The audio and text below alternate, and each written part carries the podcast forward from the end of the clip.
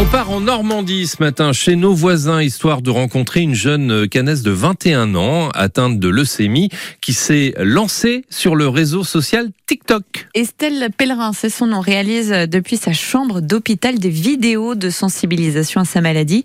Son compte est suivi par près de 20 000 abonnés et elle informe également sur la greffe de moelle osseuse et c'est une maladie, donc une greffe encore peu connue. Cyrielle Lewezek.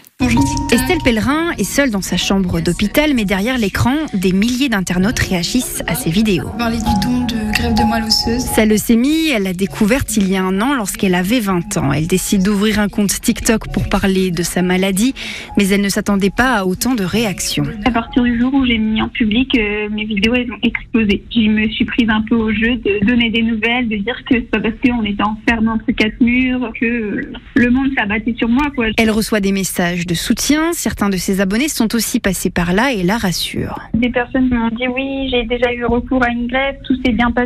On a une chance de guérir, quoi. On dit euh, pourquoi les autres ont réussi, euh, bah pourquoi pas moi, quoi. Pour guérir, elle a besoin d'une greffe de moelle osseuse, un don encore peu connu et qui effraie ça fait peur, alors qu'en fait, euh, c'est comme un don du sang, mais qui dure sur 5 heures. Je me dis, si on n'en parle jamais, on ne connaîtra jamais ce don. Pour donner, il faut être âgé de moins de 35 ans. Estelle doit donc sensibiliser les plus jeunes. Elle est aujourd'hui sollicitée par des établissements scolaires. J'ai eu mes anciens professeurs au téléphone qui m'ont dit, euh, si en septembre, je pouvais euh, intervenir dans mon ancien collège pour parler au troisième. En attendant de recevoir sa greffe de moelle osseuse, Estelle garde le sourire et continue d'informer le plus d'internautes possible sur sa maladie. Un reportage de Cyrielle Lewezek de France Bleu Normandie.